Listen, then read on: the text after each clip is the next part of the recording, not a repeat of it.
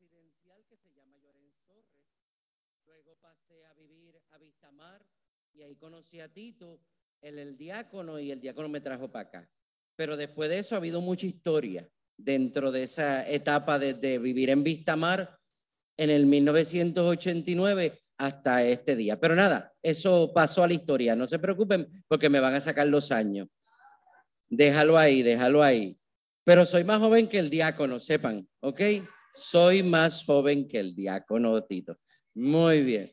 Bueno, nada, eh, hoy quiero compartir con ustedes un texto bíblico sugerido por la convivencia y el texto bíblico que nos han sugerido es la carta del apóstol San Pablo a los filipenses. Creo que me la van a poner en la pantalla. Quita esa foto. ¿Ok? Me la van a poner en la pantalla y la palabra de Dios es más viva. Muy bien. Bueno, la carta de San Pablo a los filipenses, capítulo 2, versículos del 6 hasta el 11. Es la palabra que vamos a tomar como punto de partida. Queremos contemplar en esta mañana del sábado. Monseñor Willy hablaba de que el sábado está consagrado a una devoción mariana. Queremos también meditar en esta mañana de un sábado de mayo, donde contemplar las madres nos sugiere sentimientos encontrados. Mayo entre flores, mayo a una madre, mayo a la Virgen. Pero el punto de partida de esta charla es dentro de la carta de San Pablo a los filipenses, escuchar precisamente la acción de Cristo y lo que Cristo ha hecho y lo que nosotros vamos a recibir de Cristo. Me voy a mover un poquito. Muy bien, el texto está en la pantalla algo bien importante. Antes de comenzar con ese texto bíblico, y quiero que lo tomemos como punto de partida, el que quiera coger nota, que las tome. El apóstol Pablo está dirigiéndose a una comunidad, la comunidad de filipenses, y él parece que toma entre lo que había escuchado de la comunidad tanto de Tesalónica como de los romanos, como de los corintios. Él va tomando y él desarrolla esto que para nosotros parece a simple vista un texto bíblico, pero las comunidades cristianas primitivas parece que lo cantaron. Era muy común dentro de la oración el cántico. Los salmos serán cantados también hay otros cánticos dentro del texto bíblico que nosotros podemos cantar de vez en cuando. El prólogo de Juan, el, lo que es el, la palabra se hizo carne, también tuvo notas musicales. El cántico de Miriam en el Antiguo Testamento también tiene notas musicales y el Magnificat de la Virgen tiene notas musicales. Y este es el cántico de la kenosis. Una palabra que tenemos que aprender. Kenosis es el abajamiento. En griego, yo no voy a dar clase de griego, yo lo voy a llevar al trote, así que tengan cuidado. A ver si me alcanzan. La kenosis es el abajamiento. Entonces, este es el himno del abajamiento. Hay un cántico también en la carta a los Corintios. El amor es comprensivo, el amor es servicial. Pues ese es el cántico del amor. Ese yo lo canto en las bodas. Yo no, yo no canto, pero en mi parroquia el amor es comprensivo, el amor es servicial. A ver si, ¿verdad? El novio y la novia se quieren tanto como dice el himno. Muy bien, vamos a dejarlo ahí. Entonces, este cántico es el cántico que la comunidad cristiana primitiva entonó en varias ocasiones para hablar de qué hizo Cristo y qué hizo el Padre. Se los voy a demostrar. La kenosis. el cual, aunque existía de forma de Dios, no consideró el ser igual a Dios como algo a que se aferrase, sino que se despojó de sí mismo y tomó la forma de un siervo, haciéndose semejante a los hombres. Y hallándose en forma de hombre, se humilló él mismo, haciéndose obediente hasta la muerte y una muerte de cruz. Un punto, ¿verdad? Ahí, ahí, sí. Puedes separarlo completo. Hasta ahí lo que hizo el Señor Jesús. Miren lo que hizo. Él, siendo Dios, se hizo un hombre cualquiera. Y se hizo un hombre cualquiera sin aferrarse a su categoría de Dios. Al contrario, tomó la forma de siervo. Seguimos bajando. Cuando tú le dices a una persona, tú eres el que me sirve, pues esa persona se amilana, se pone chiquito, ¿verdad que sí? Un supervisor en una empresa, tú le dices, el supervisor te dice, oye, es que tú tienes que servir aquí y te exigen horas de servicio. Pues miren, era Dios y no se quedó tan solo con ser Dios, sino que tomó la condición de siervo, haciéndose semejante a los hombres. Ey, ¿qué no si significa abajarse hasta hacer de eso que tú tocas en tu abajamiento hacerte uno con Él. Vamos a hablar teología, pero no me lo, no se quiero que se me duerman. Yo no, no quiero dar clases de teología. Quiero hablar de ti y de mí y de ese Cristo. Cuando Él, siendo Dios, se abaja. Cuando Él, siendo Dios, toma una condición de siervo en un portal de Belén. Dios se hizo carne y acampó entre nosotros. En un portal de Belén, Dios con nosotros, Emanuel, haciéndose semejante a nosotros, en todo, dirá San Pablo más adelante, en todo igual a nosotros, menos en el pecado. Eso lo sabemos los cristianos católicos. Y hallándose hecho carne, hallándose hecho hombre, ¿qué él hizo? Se humilló. Hermanos, ahora mismo las salas prenatales están higiénicamente preparadas para recibir un niño, ¿verdad que sí? Las salas prenatales, cuando ya el niño es nato, ya ha nacido, esa exigencia de salubridad y ahora con esto de la pandemia, olvídate que ahí no entra nada.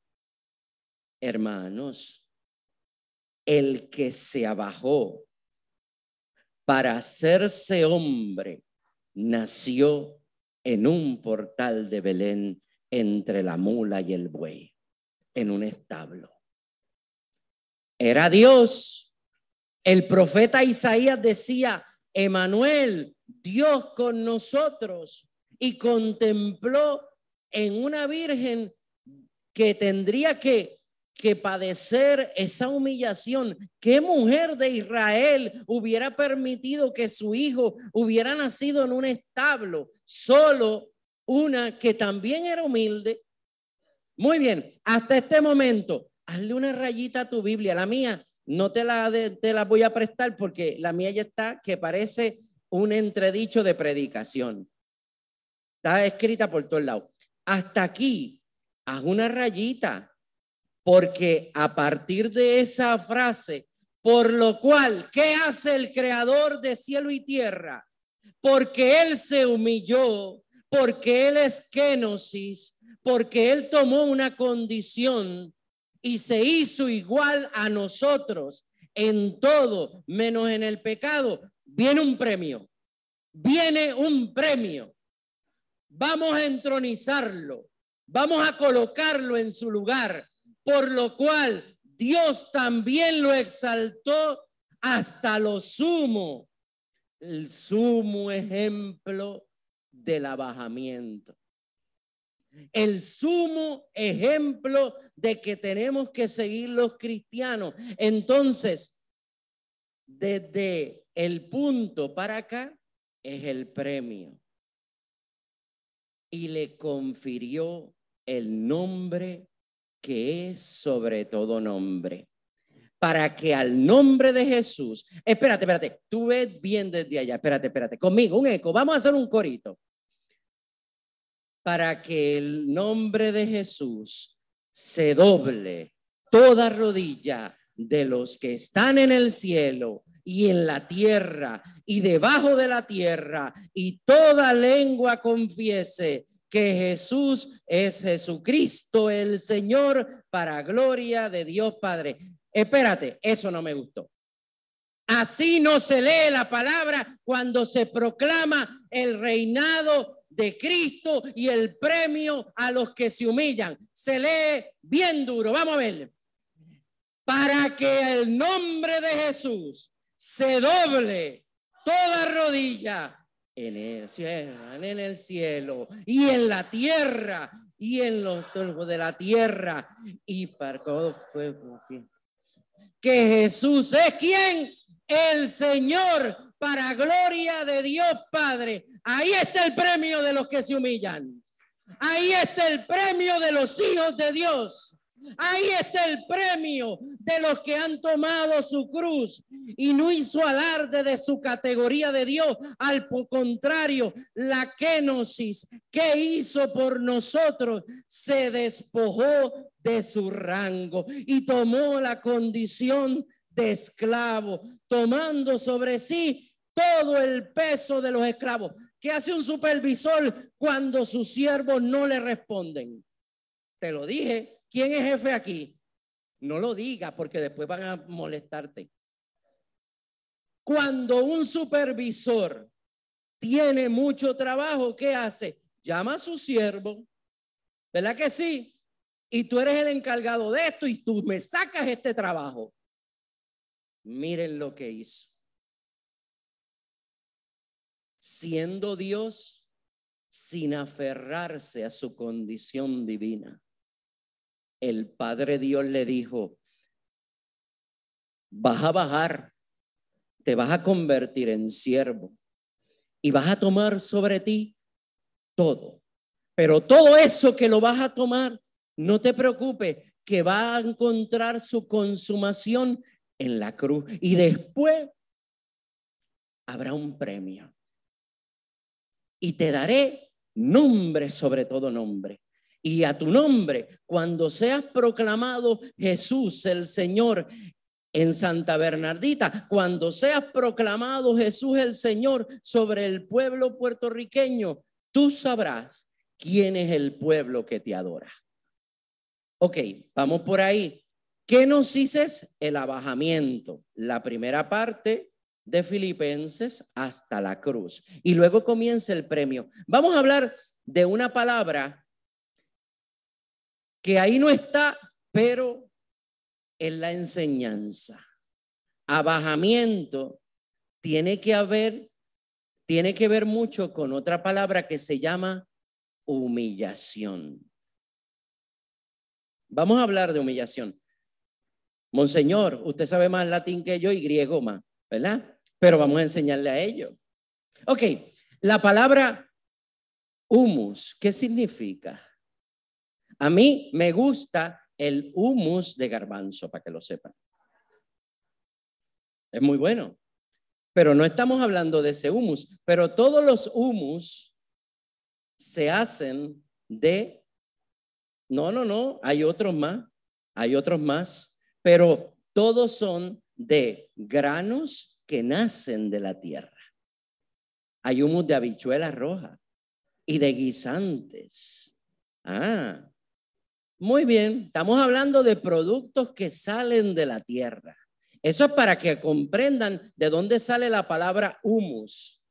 Humus habla de la corteza, una corteza fina, pero que está reunida dentro de esa corteza fina sobre la, el globo terráqueo, todo aquello que se va dañando. En el campo de la agricultura se prepara composta para hacer el humus.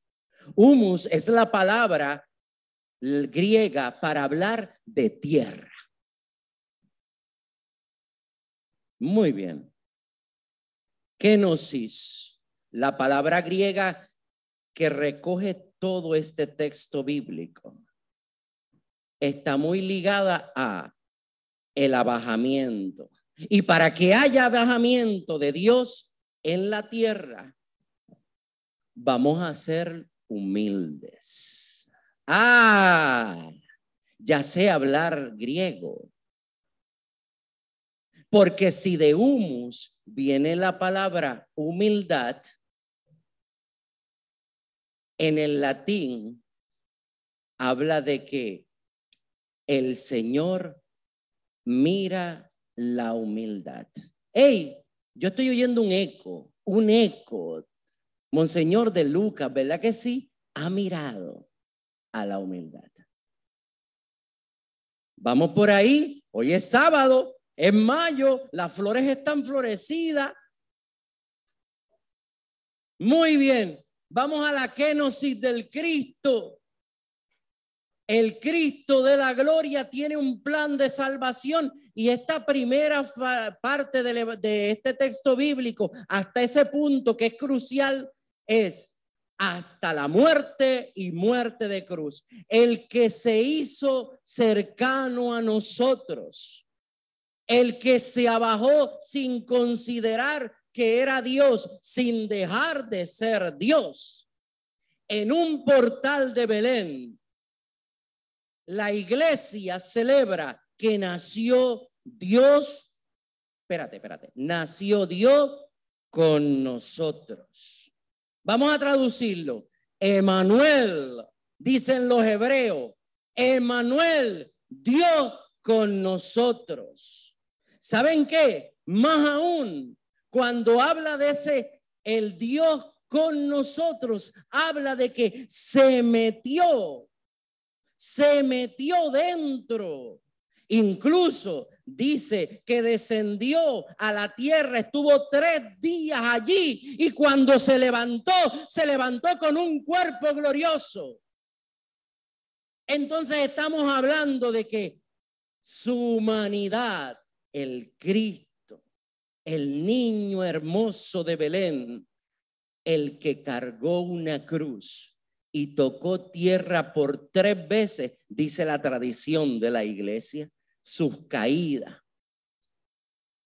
antes de llegar al Calvario. Se acercó tanto a la tierra. Es más, se metió tanto en la tierra. Saben que se metió tanto en la tierra que el profeta dijo, es que hay una mujer, hay una virgen, ella concebirá, ella va a dar a luz, el que va a nacer, ese que va a nacer, se metió en la tierra. Es Dios con nosotros.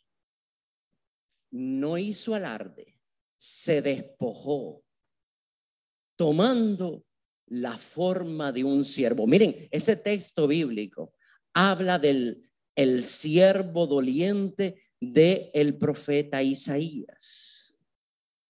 Ese texto bíblico que se recoge en la carta filipense es el desarrollo de una tradición dentro de la comunidad primitiva de Filipo, de Filipo y esa está recogiéndose toda esa tradición teológica de Corintio, de Romano, de Tesalónica están recogiéndole y dice, es que ya está claro, Él es Dios y Él se despojó de su rango, no dejó de ser Dios, pero se convirtió en siervo porque iba a tomar sobre sí todo.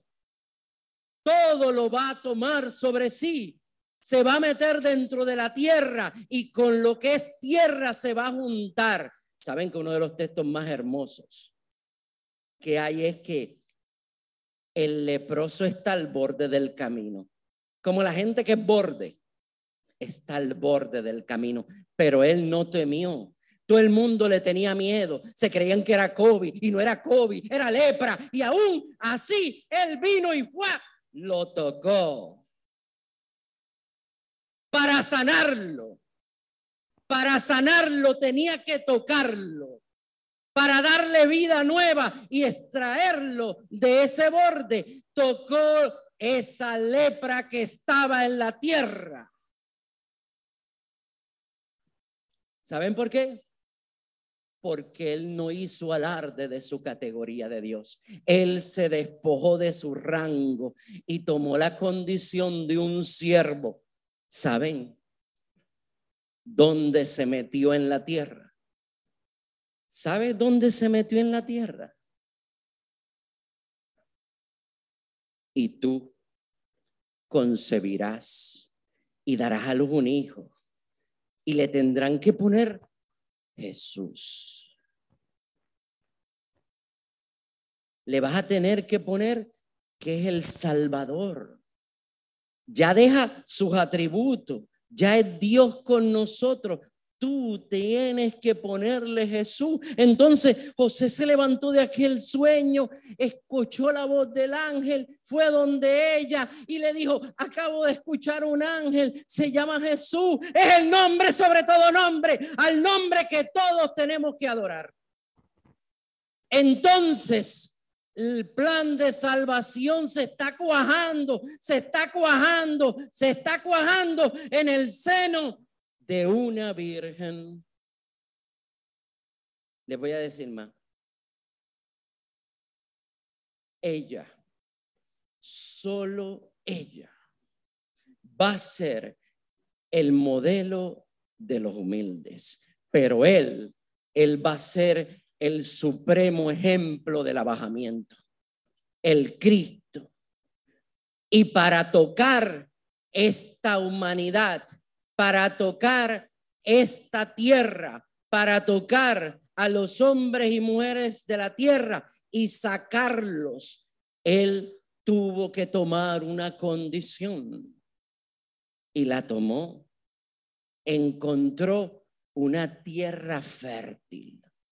Encontró una tierra que iba a convertirse en una tierra que, que da mucho fruto bendito el fruto. Una tierra como Caná, una tierra que va a dar muchos hijos. Muy bien, me están llevando, van conmigo de la mano, porque para que eso ocurra, alguien dijo que sí. Desde el principio, desde que en el protoevangelio apareció una mujer a la que él, e iban a, a morderla. Ahí se trazó un plan y entre ellos, entre ellos, ¿quiénes son ellos? Vamos a hablar. Es que son ellos. Ahí está el dador de la vida, Cristo, y el creador de la tierra. Están ahí. Es un texto bíblico hermoso, lleno de teología y hay mucho ahí dentro. Ok, hasta ahí llegamos. Llegamos hasta siervos. Muy bien. Asamblea, pueblo de Dios. Si hablamos del siervo doliente en, el, en, el, en, en Isaías, vamos a hablar de Ay, Dios mío, vamos a hablar de lo que hubo un diálogo entre un ángel llamado Gabriel y una virgen. Es que él ha mirado la humillación. Él, él, el que está en los cielos, decidió que yo podía recibir al que iba a ser el, el supremo siervo que daría la vida. Vamos a unir esta tierra que representa a los hombres y mujeres de la tierra con una embajadora. Vamos a unirla. ¿Saben qué? No lo hago yo. Ya San Bernardo de Claraval en el siglo IV habla de que ella es la embajadora de la tierra. Ella es la embajadora de los hombres y mujeres que reciben en su interior a Dios. Creo que después van a celebrar Eucaristía, ¿verdad? Pues creo que tienen que tener conciencia de que dentro de unos minutos, cuando ustedes reciban la comunión, ustedes como ella y con él son el lugar donde Dios vino a habitar. La iglesia tiene una bandera y esa bandera es Cristo, pero en el dorso de esa bandera se levanta la Inmaculada llena de gracia. Hoy nosotros todos estamos llamados a esa kenosis, estamos llamados a que al contemplar a ese siervo, nosotros aprendamos a ser siervos. Y les estoy dando el supremo ejemplo y el modelo, la maestra. El ejemplo es él, la maestra va a ser ella. Así que hoy pónganse sus pilas porque saber que haciéndose semejante a nosotros, entonces se hizo igual que yo en todo igual a nosotros, menos en qué? El pecado él no lo quiere. Él te quiere a ti, porque tú eres el que hace el pecado. Pero él no quiere lo que tú haces. Por eso él ha mirado y él sigue mirando. Y él miró a ella y nos mira a nosotros. Les voy a dar trabajo, cojan su Biblia y busquen dentro de su Biblia más adelante cada vez que el Señor mira. Dicen que se quedó mirando con ternura al joven. Dicen que miró a la hemorroísa. Dicen que se fijó en la pecadora. Está mirando y cuando él está mirando, ¿saben lo que el santo cura de Al decía? Es que él me mira y yo lo mira. Más nada. Esa es la oración del santo cura de Ars. Frente al Santísimo Sacramento, él me mira y yo lo miro. Nada más. Porque cuando Él mira, el mirar de Dios, dirá un santo carmelita, es amor. Ese es Juan de la Cruz, un hermanito que yo tengo por ahí. Muy bien, entonces, seguimos en eso. Ok, Él, Él se abajó y recibió una encomienda, haciéndose obediente hasta la muerte y una muerte de cruz. Bendito Dios, se cumplió el plan de salvación. Cuando Él recibe el gran mensaje de que tiene que ir a Jerusalén, tiene que consumarse. Entonces va enfilando sus pasos a Jerusalén, pasa por, por Genezaret, recoge a unos, después va al lago de Galilea muy cerca de Genezaret, recoge a otro, allí sana dos o tres, cerca está Betania, allí pasa y levanta a su amigo Lázaro y, y sigue un poquito más hasta que llegue. Y cuando llega, llega a Jerusalén, es la fiesta de la Pascua. Lleva tres años predicando, anunciando el perdón y la conversión de los pecadores. Y cuando por fin llega a Jerusalén, una entrada triunfal. Llegó el rey, lo acompañan. Lázaro está de pie, está el ciego de nacimiento, maravilloso milagro. Va a traer también consigo unas mujeres que aquellos se parecen a la corte de servicio de Bernardita. Ave María, esas mujeres. ¿Cómo mandan, verdad, monseñor? Gloria a Dios, sí. ¿Cómo mandan esas mujeres? Entonces, miren, esas mujeres ya estaban en la vida de Jesús. ¿Saben? Lean el libro de los Hechos de los Apóstoles habían unas damas distinguidas que mandaban. Eso lo dice los ¿Cómo mandan? Déjalas ahí, déjalas ahí. la dama distinguida por excelencia es ella. Y va a dar un mandato. Prepárate. Ok, vamos por ahí. Ya llegó, ya entró, lo montaron en un borriquillo, fueron a preparar la cena de Pascua y allí ocurrió algo maravilloso. Tomó su cuerpo y dijo, esto es para ustedes. Y tomó un cáliz y dijo, esta es mi sangre. Y se las entregó. Incluso untó y le dijo, Judas, haz lo que tienes que hacer. Había comido el pan de su condenación. Está en Corintio. Ten cuidado tú. Tienes que estar en gracia. Muy bien, entonces, ese signo vuelve a recordarnos que haciéndose obediente hasta la muerte y una muerte de cruz, estaba preparándose para entregarlo todo. Entregó todo. La plenitud de la kenosis y en la plenitud de la Génesis, esa entrega incondicional, ese dar todo, dijo, también no me voy a guardar nada. Mi cuerpo y mi sangre también le voy a dar. Y no entendían lo que estaba diciendo. Es que Pedro estaba demasiado perdido. Pedro siempre. Yo, gracias a Dios que se derramó el Espíritu Santo. Porque si no, Pedro, ay Dios mío. Yo tengo una continua pelea con San Pedro. En mi homilía yo le digo que Pedro, si no hubiera sido por el Espíritu Santo, hubiera estado tomando cannabis este día.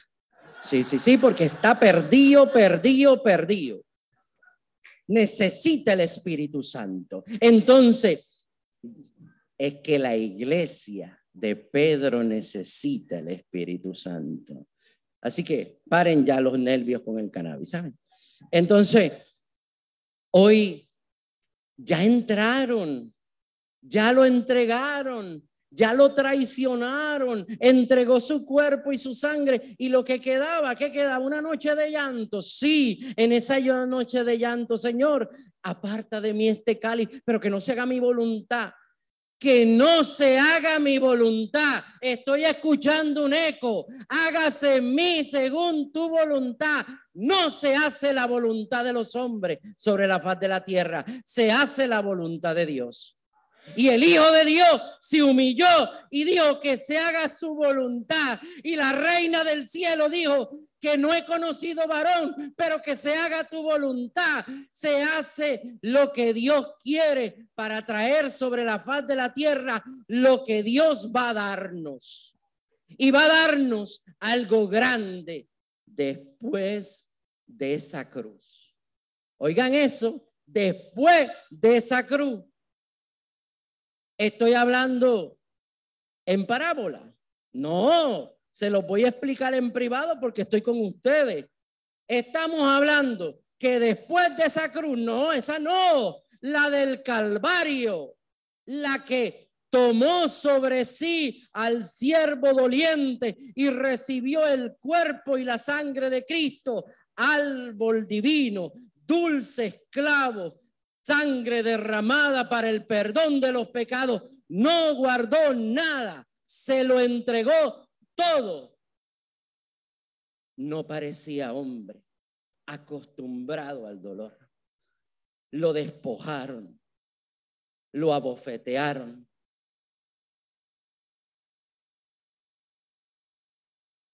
¿Y saben lo que pasó en aquella cruz? Como ya no le quedaba nada más que entregar, ahí había una mujer. Y dijo, mamá, ya yo no, ahora él. Ahí está. Ese es tu hijo ahora, mamá. Yo voy al cielo. Y con eso nos perdonó. Es que el que se abajó entregó todo por lo que se abaja. Entregó su cuerpo, entregó su sangre, entregó su perdón, entregó su palabra y al final entregó lo que le quedaba. El dolor de una mujer que lloraba era el dolor de una madre. Te dije que era mayo. Te dije que era mayo y que las flores están abiertas. Te lo dije. Entonces,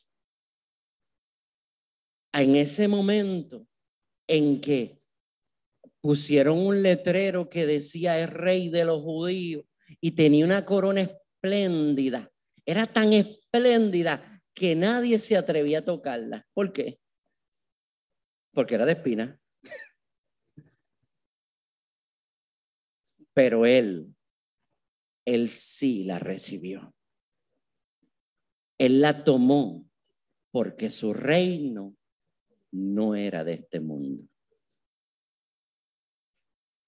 Y para extender este reino en este mundo, Él se abajó. Vamos a ver lo que le va a dar Dios por todo ese sacrificio, por lo cual Dios también lo exaltó, lo levantó en una cruz, lo exaltó como lo sumo, lo más el más alto galardón lo levantó y va a ser levantado en humildad. ¿Cómo va a ser levantado en humildad? Saben que la humillación de un hebreo es la desnudez.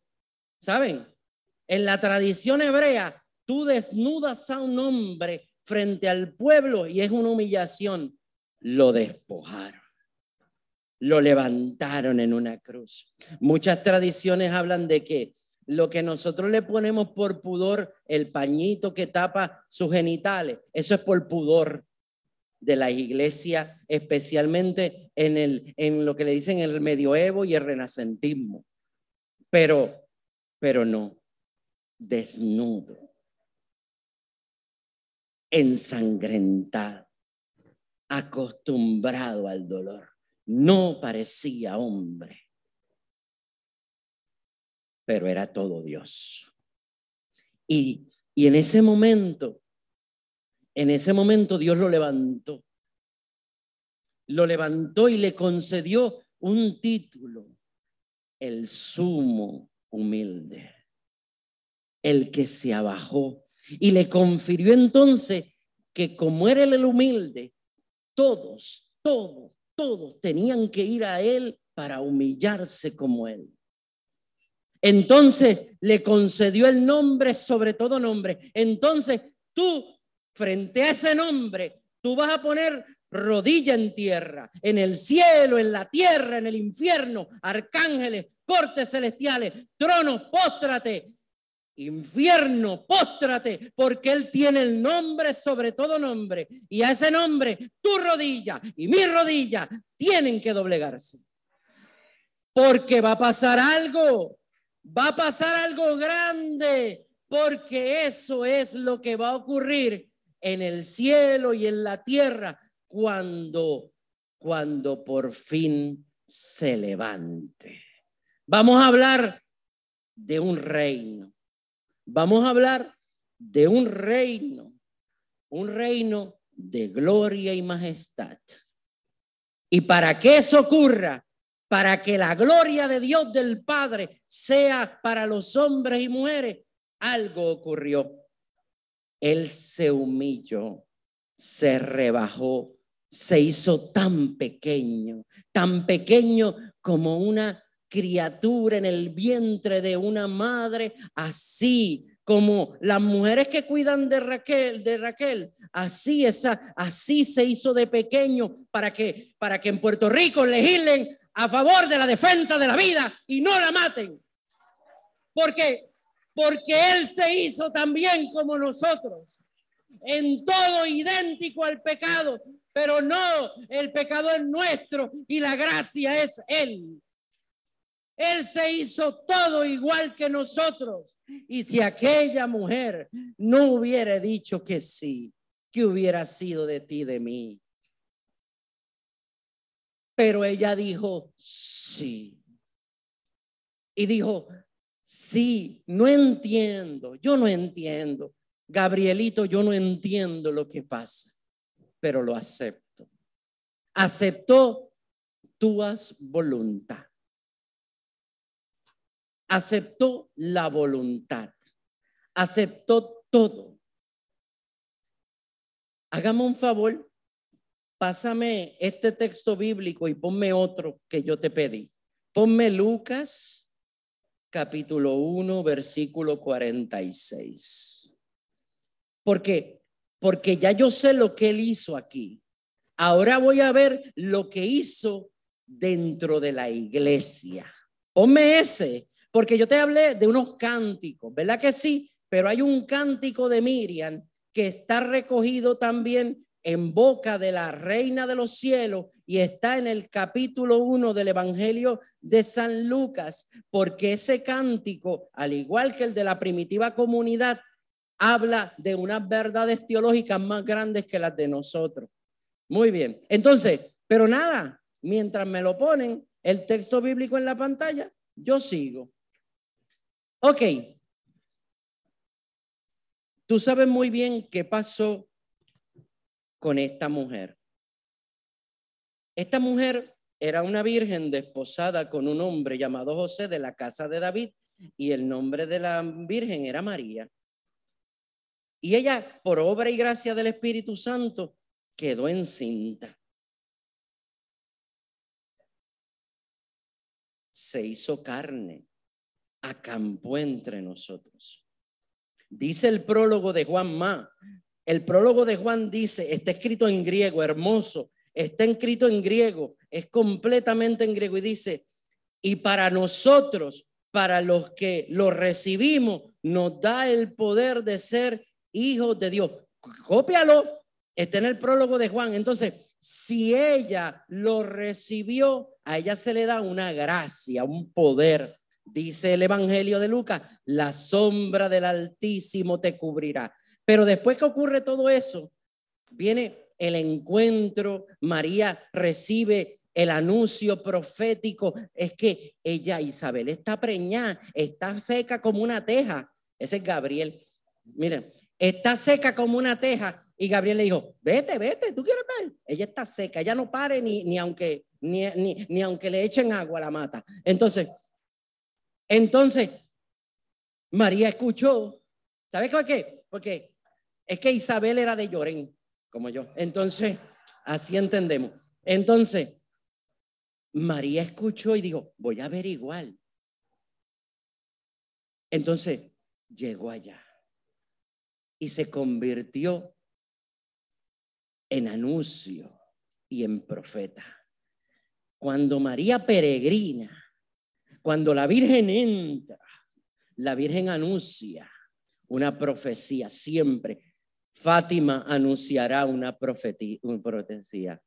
María llegó a aquella montaña de Judea y llegó hasta la puerta de Isabel y entonces ocurrió algo maravilloso, un diálogo de las llenas del Espíritu Santo, las dos estaban llenas del Espíritu Santo. Isabel estaba concebiendo a Juan y aquella estaba con en sus entrañas con el, el Dios con nosotros, el Emanuel. Entonces ocurre un diálogo, el Espíritu Santo se revela. Si ustedes tienen problemas con algunos hermanos que no entienden, díganle que la primera que le dijo madre a María fue una mujer llena del Espíritu Santo. Isabel llena de la gracia, saltó su criatura. Eso no era un retortijón, ese nene estaba grande, estaba grande. Él llena del Espíritu Santo y ese hombre sería un gran profeta, el que anunciaría ese. Entonces ocurre algo, está bien mamá. Ella me dice que tiene 15, muy bien. Pero te ves bien para los 15 años, ¿sabes? Entonces, la cosa es que eso empezó a brincar, estaba llena del Espíritu Santo y Isabel dijo, ¿quién soy yo para que me visite la madre de mi Señor? ¡Pla! Dogma de fe. Dogma de fe llena del Espíritu Santo y el que me discuta eso va en contra de la palabra viva. Entonces saltó la criatura dentro de su vientre. Y ella, ella también, cuando llegó a mis oídos, porque tú eres la madre del Señor. Y se llenaron las dos del Espíritu Santo. Aquello era un Pentecostés, la montaña, el lugar del encuentro. Y el Pentecostés ocurrió. Estaba dándose la gloria de los dos corazones y estaban brincando. Y María empieza a decir, yo, yo, mi alma se engrandece porque ha mirado que a quien miró, ha mirado la humillación de su esclava eso era lo que esperaba la iglesia, la humillación de los hombres y ella es la embajadora, ella es la mujer escogida por Dios para él meterse dentro de la tierra de los hombres y mujeres y levantarlos. Para levantar este reino, para levantar este reino, tomó lo más humilde lo que todavía no tenía conciencia, dirá el profeta, una virgen, una virgen. ¿Eso para qué sirve? Es tan pequeña y mujer dentro del pueblo judío. Esa mujer no ha tocado nunca la Torá. No puede acercarse al templo. Ella no se acerca al santo. Ella no puede entrar al templo. Es que no sabían que por la fuerza del Espíritu Santo ella iba a tocar la palabra hecha carne. Por la fuerza del Espíritu Santo ella era templo donde Dios vino a habitar. ¿Eso no se daban cuenta? No, es que no tenían el Espíritu de Dios. En cambio, la que tenía el Espíritu de Dios, la vieja como una teja. Pobre Isabel. ¿Alguien se llama Isabel por aquí? No lo diga. ¿Por qué? Porque le vamos a poner teja.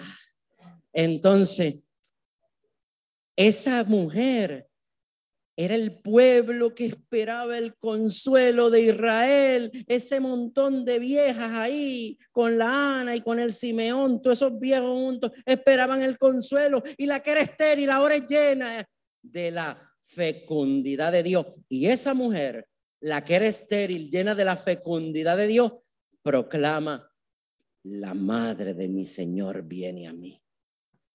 Y de momento empieza el cántico de María. Y ella es la humilde. Les voy a decir algo. No sé si me van a dar los 15, pero cuando yo empiezo a escuchar, mirar la humillación, tú y yo vamos para un hoyo, aunque ahora la gente le ha dado por quemarse, pero igual tierra pura. Pero tú y yo sabemos lo que es el dolor de la tierra. Yo trabajo en el pueblo de Ciales hace 18 años y yo te digo, yo veo cómo los hombres dejan las uñas rascando los ñames. Yo lo he visto cómo los abayaldes se comen a las mujeres recogiendo el grano de café y tú dices que el café está caro. Sí, caro, vete, ¿cómo están las abayaldes en Ciales para que tú veas el café de Ciales? A ver si es caro. Entonces, la cosa es que esa tierra tan áspera, tan infecunda, esa tierra que no sirve, esa tierra que es lodo, ella dijo, miró mi humus.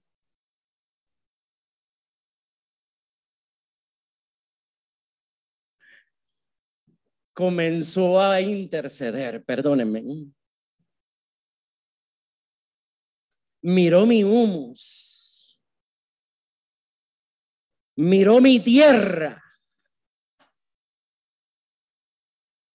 Y desde que miró mi tierra, dijo que tú y yo podíamos ser como ella.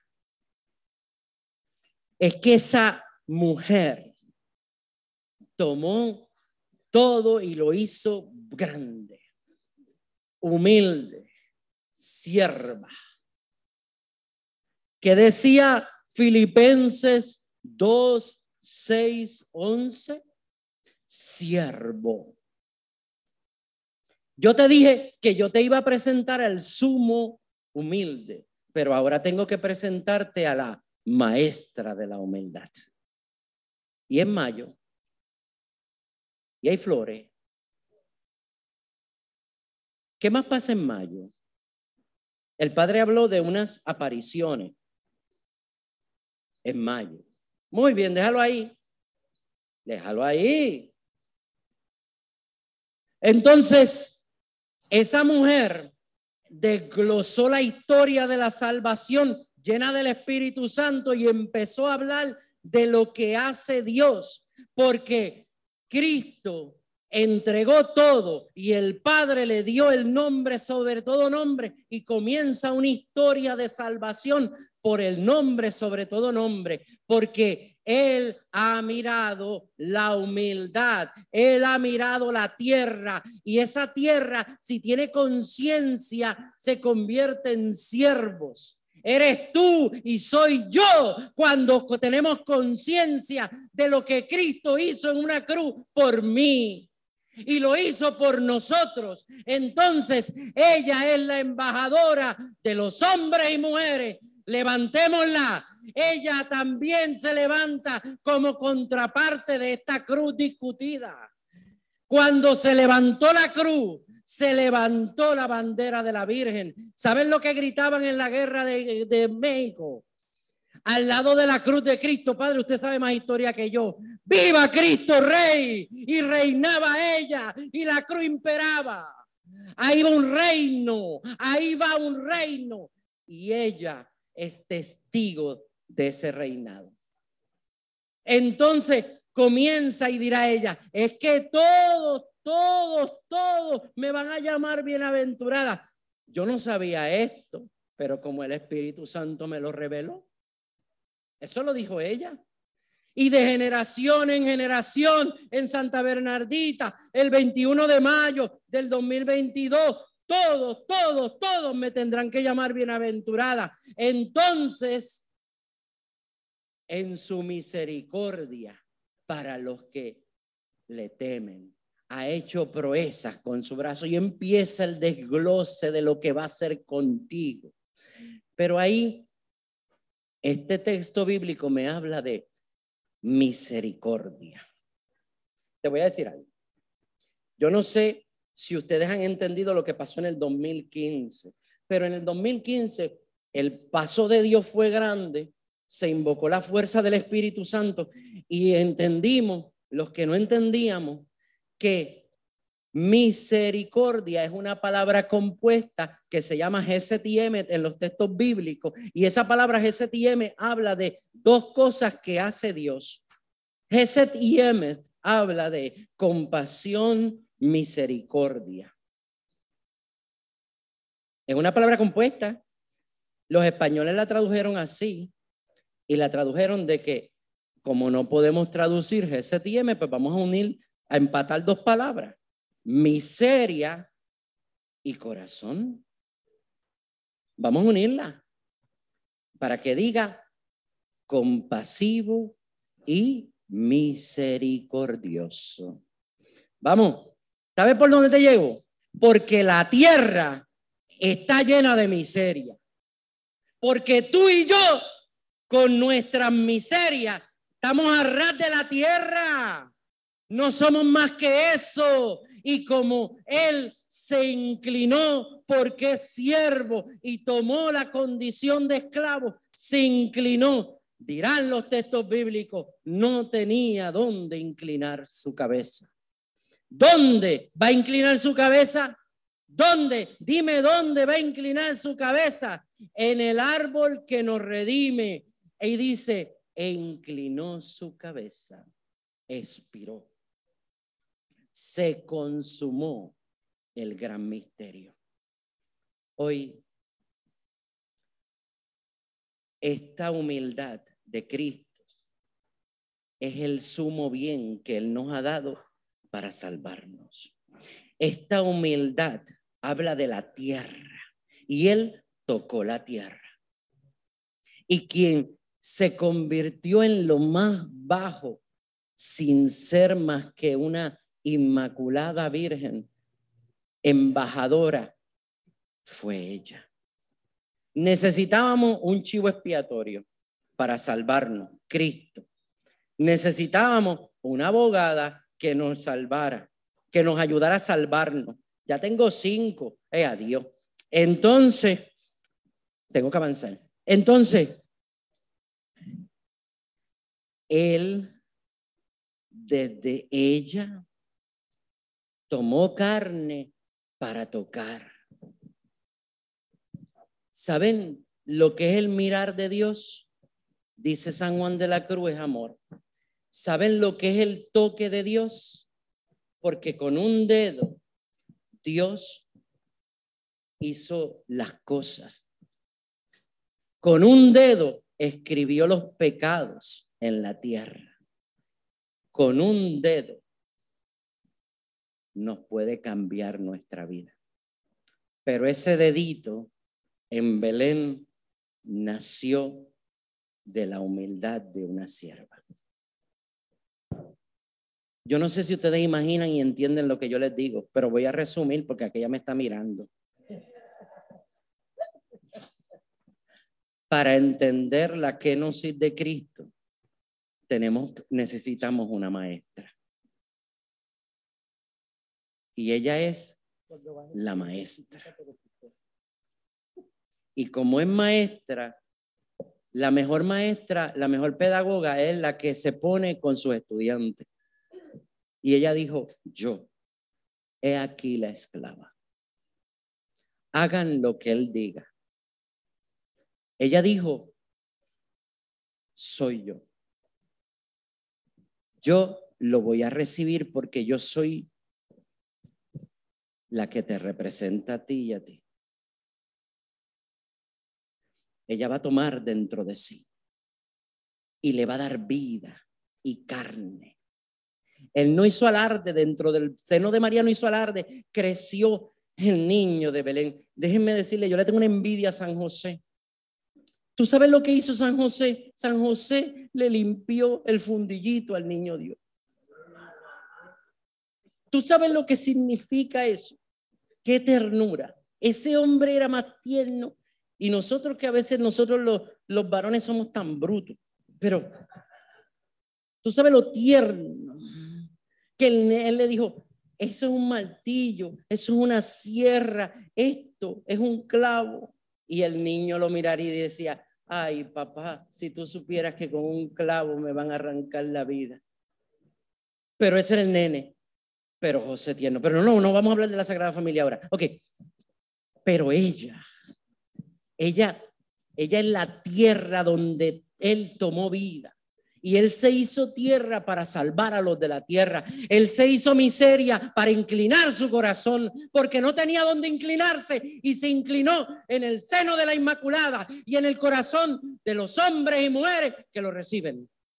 Cuando tú comulgues hoy, cuando tú comulgues hoy, recuérdate que lo hizo con ella y lo hace contigo porque no tenía Dios otro lugar donde habitar más que en el seno de la tierra. Y pensó en ella, y pensó en ti, y pensó en mí. Cuando el Padre y yo tomamos ese, esa, esa comunión, hermano, a mí me tiemblan las manos.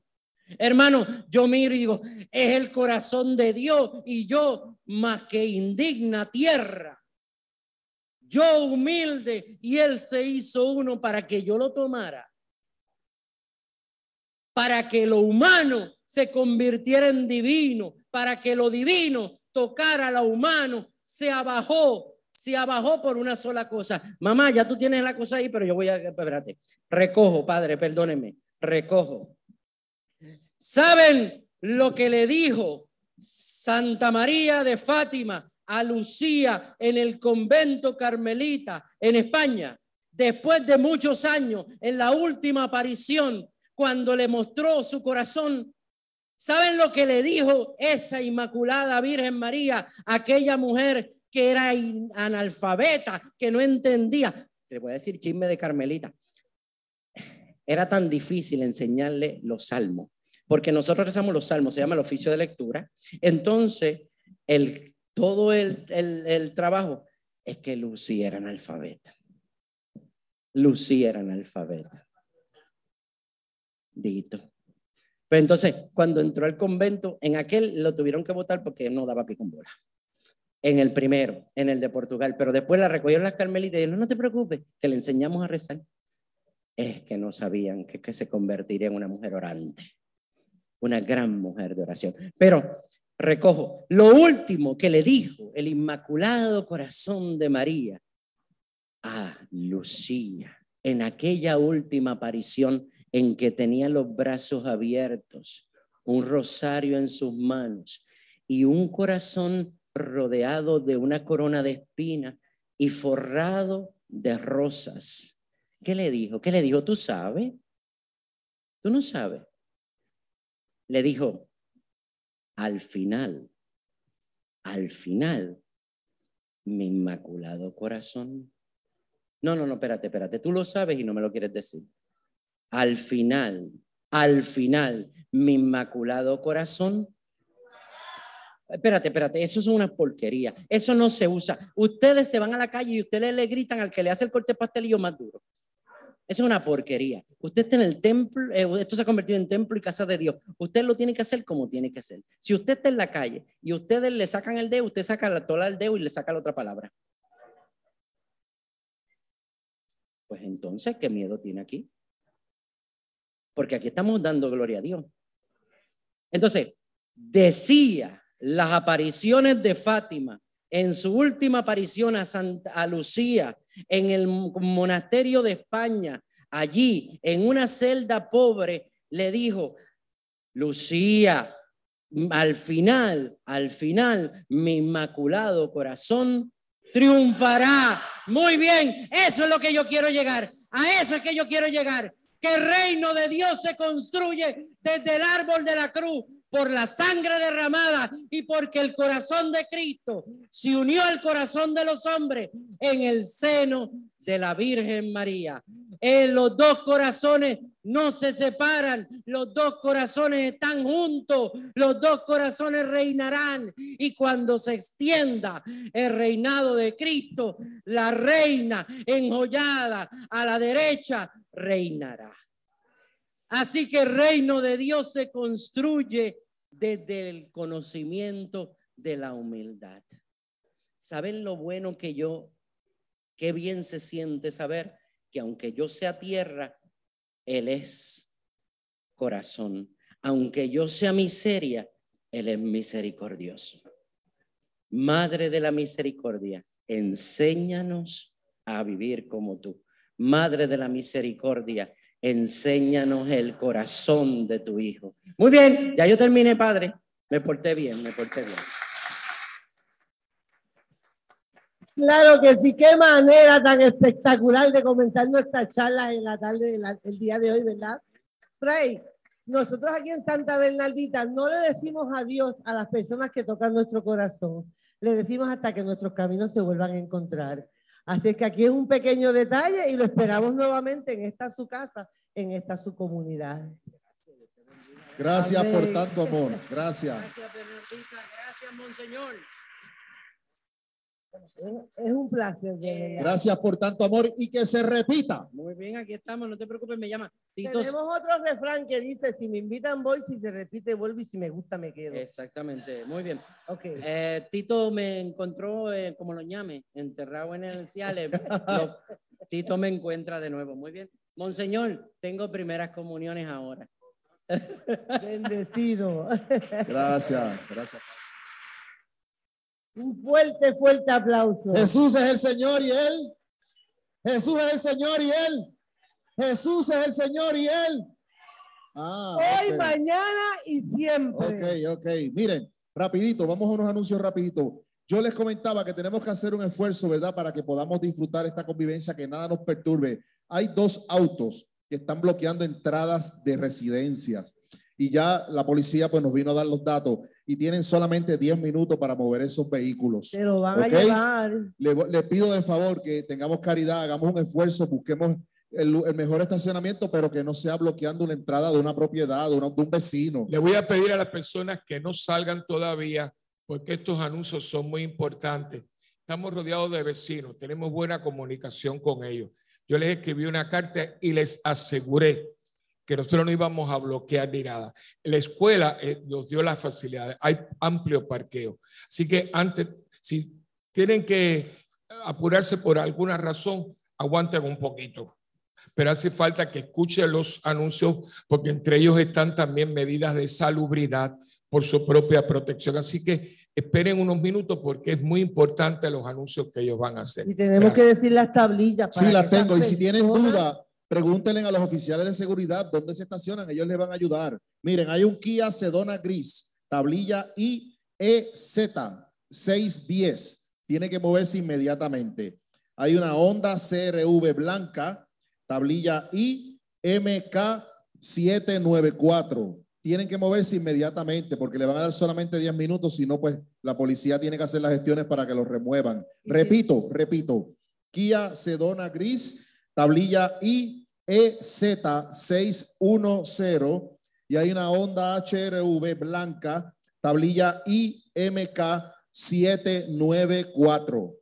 Cabe señalar, Luis, que si los remolcan, usted tiene que pagar ese gasto y no queremos que el día de hoy, que es tan espectacular, con las mejores intenciones que usted vino, a lo mejor se bajó de prisa, a lo mejor no miró que esté la marquesina de alguien y a usted no le gustaría llegar a su casa, su apartamento, su negocio y encontrarse con un vehículo que no es el suyo. Así que vamos a tener esa misericordia, esa empatía y esa, esa, esa compasión con nuestros vecinos, que como dice Padre, muy amablemente todos los años en todas nuestras actividades nos dan la oportunidad. Muévalo hacia la escuela y evítese, ¿verdad? El tener que, que pagar un gasto innecesario. Aquí está nuestro amigo el oficial, que es el que nos ayuda, nos cuida, nos protege y nos viene a dar estas notitas para que no, no suceda.